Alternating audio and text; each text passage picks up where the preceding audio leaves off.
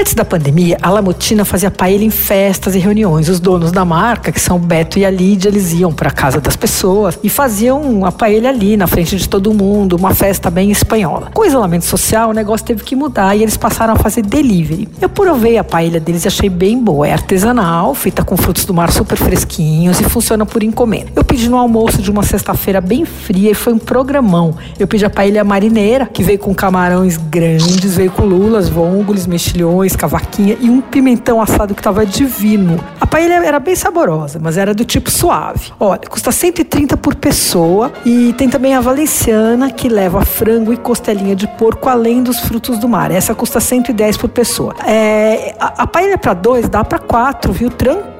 Eles mandam na, na panela, né, que é a paella, e embrulhada em alumínio. E aí você esquenta em banho-maria. Para mim deu tudo certo. Uh, bom, fica a dica também para quando acabar a pandemia e a gente puder voltar a fazer festa, né? As encomendas são pelo Instagram, Lamotina, e pelo WhatsApp, que é 9811 07 8865. Você ouviu? Fica aí. Dicas para comer bem em casa, com Patrícia Ferraz.